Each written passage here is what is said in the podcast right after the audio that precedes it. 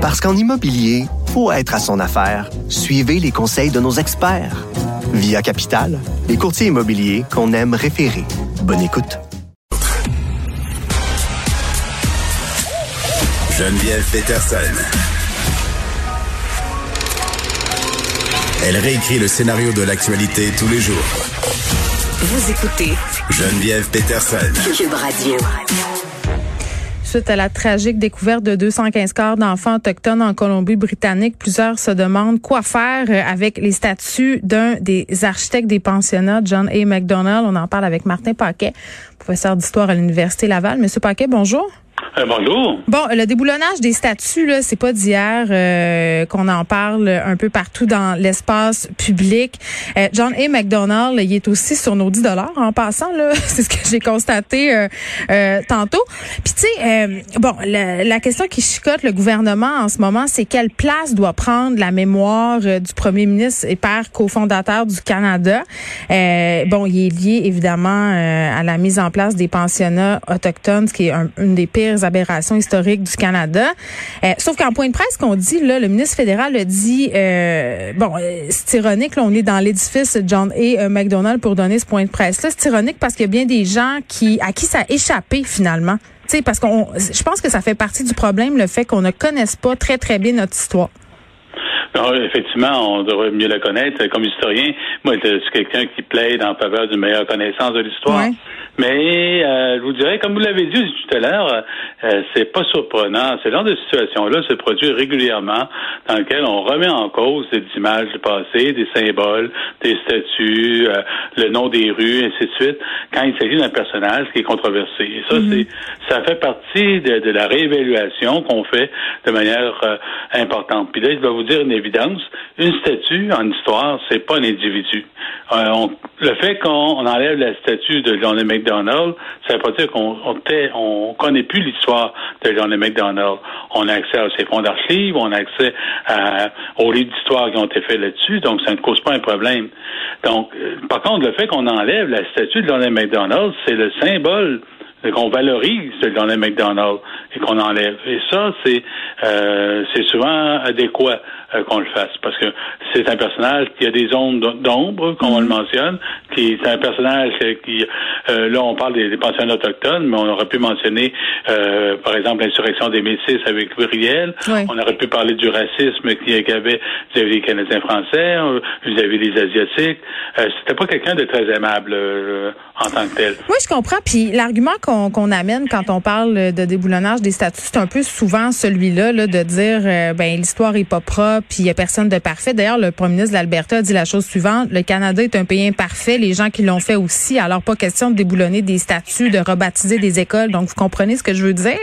Mais euh, Monsieur Paquet, dites-moi. Euh, il y a une différence entre enlever des livres d'histoire certaines affaires, pas les enlever, mais réécrire l'histoire autrement, la raconter de façon euh, plus véridique, si on veut, et ériger une statue. Quand tu ériges une statue envers quelqu'un, c'est pour en quelque sorte lui rendre hommage. Vous avez tout à fait raison. C'est pour ça que les uncanny exagèrent un peu. Enlever, euh, d'une part, c'est vrai que les personnes n'est parfait, mais d'autre part, faire une statue, c'est rendre hommage à quelqu'un. Et rendre hommage à quelqu'un, c'est c'est pas dire qu'il est parfait ou euh, c'est donner un modèle à l'ensemble de la société. Quand on a fait les statuts de John McDonald, euh, par exemple, au début du 20e siècle, ben, ces statuts-là avaient un certain sens pour les gens qui vivaient au début du 20e siècle, parce que ça correspondait à certaines de leurs valeurs.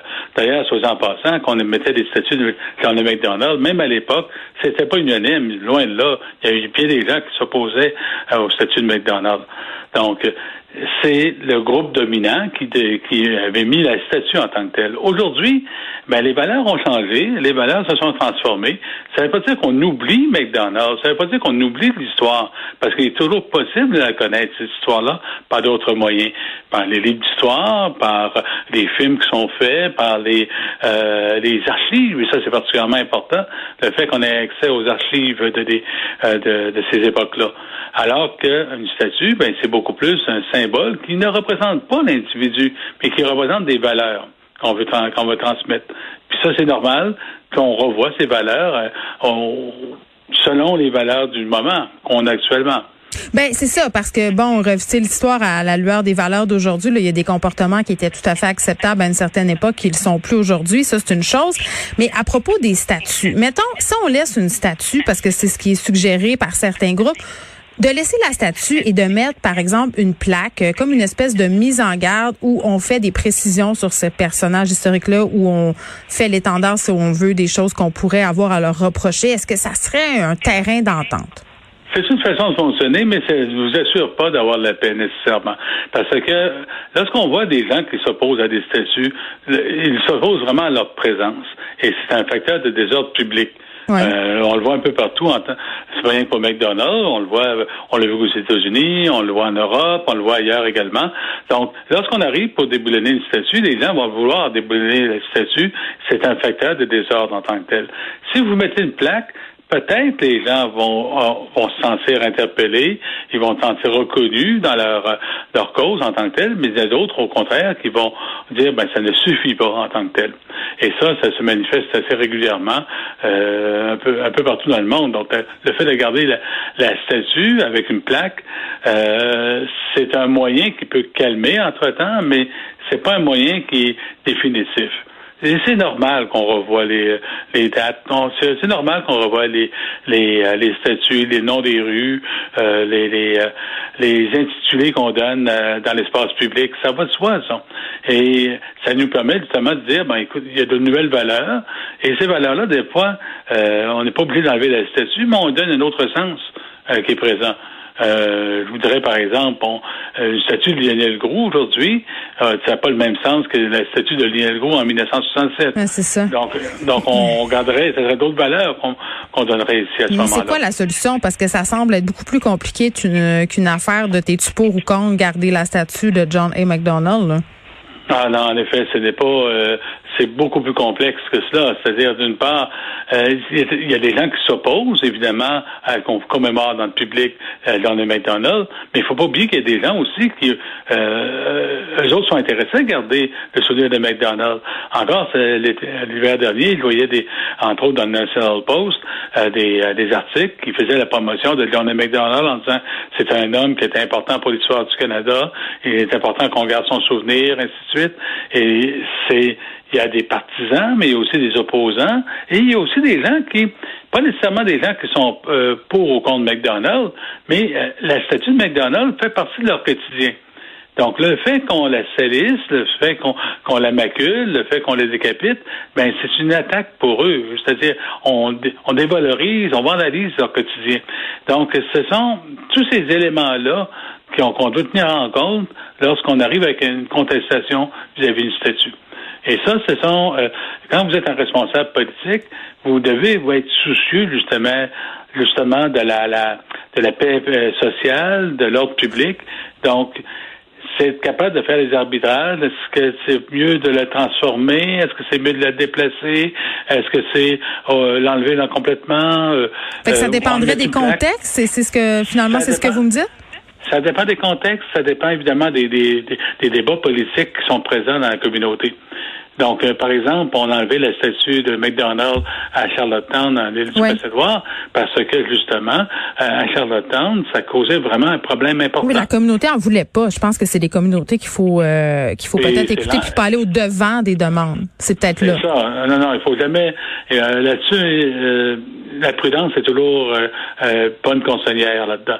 C'est-à-dire, si vous arrivez, vous, vous enlevez ça à l'avance, vous risquez de, créer beaucoup plus de, problèmes que d'en régler.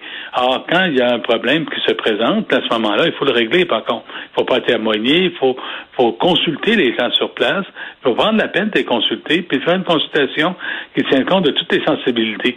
Et ça, c'est pas nécessairement évident. Euh, euh, à faire, je vous le dirais. C'est un problème euh, de toutes les commissions de toponymie que tous les, euh, tous les, les, organismes qui s'occupent des lieux et monuments historiques ont, font face à tant que tel. Ben c'était très intéressant puis vraiment c'est plate parce qu'on n'a pas la on n'a pas la réponse. Mais je pense que de dire que justement il faut tendre l'oreille et écouter les gens on a déjà un début euh, d'action qui serait possible dans certaines communautés. C'est bien clair que quand la majorité d'une population d'un endroit d'un village qui dit ben nous cette statue là on l'en veut pas ben on, on devrait les écouter. Martin Paquet merci qui est prof d'histoire à l'université Laval